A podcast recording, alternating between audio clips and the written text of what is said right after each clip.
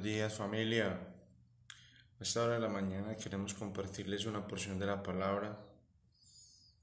Hechos capítulo 8 del 1 al 3. La iglesia perseguida y dispersa. Buenos días familia de la fe. Después de la muerte de Esteban empezó un periodo de persecución contra la iglesia. En el versículo 1 dice que Saulo consentía en la muerte de Esteban es decir, que estaba de acuerdo con la muerte de él, la aprobaba total y completamente, y continuaba actuando de acuerdo con ello.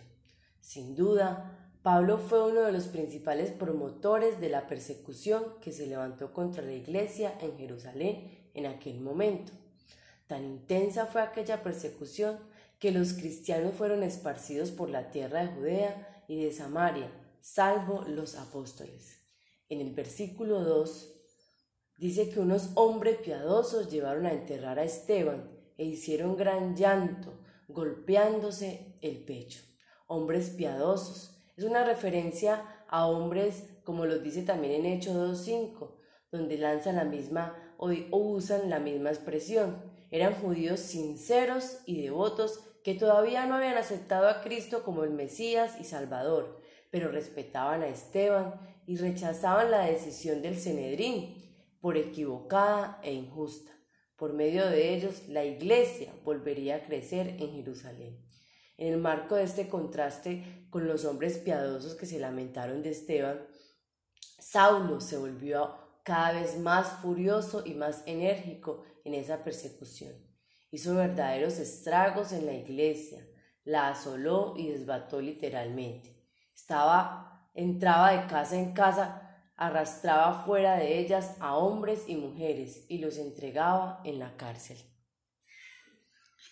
Es necesario que ocurran estas situaciones, porque de esa forma nos damos cuenta en cómo está edificada la iglesia, la edificación sobre la roca o sobre la, arena. En Mateo 7:25 nos podemos eh, ilustrar en ese versículo lo que nos dice acerca de la roca o de la arena. Hay algo que me llama la atención y es que todos fueron esparcidos, excepto los apóstoles.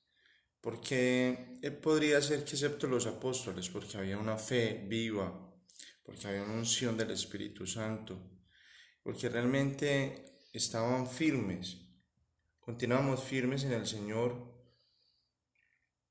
de la firmeza de nuestro Señor Jesús igualmente. Así también nosotros debemos permanecer firmes ante las adversidades por un propósito, ganarnos la vida eterna. Santiago 1.12 Dichoso el que resiste a la tentación, porque al salir aprobado recibirá la corona de la vida que Dios le ha prometido a quienes lo aman. Y sigue siendo esa firmeza lo que nos hará ganar la vida eterna. En Juan 10, 39, 40, Jesús huyó. Pero ¿por qué huye él? No por miedo, por discreción. Muchas veces nosotros tenemos que ser discretos para continuar llevando la palabra, la obra que el Señor está haciendo.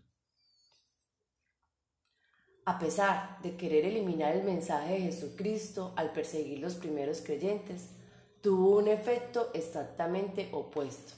Antes de esta persecución habían estado recibiendo enseñanza y entrenamiento de los apóstoles. Ahora estaban listos para salir.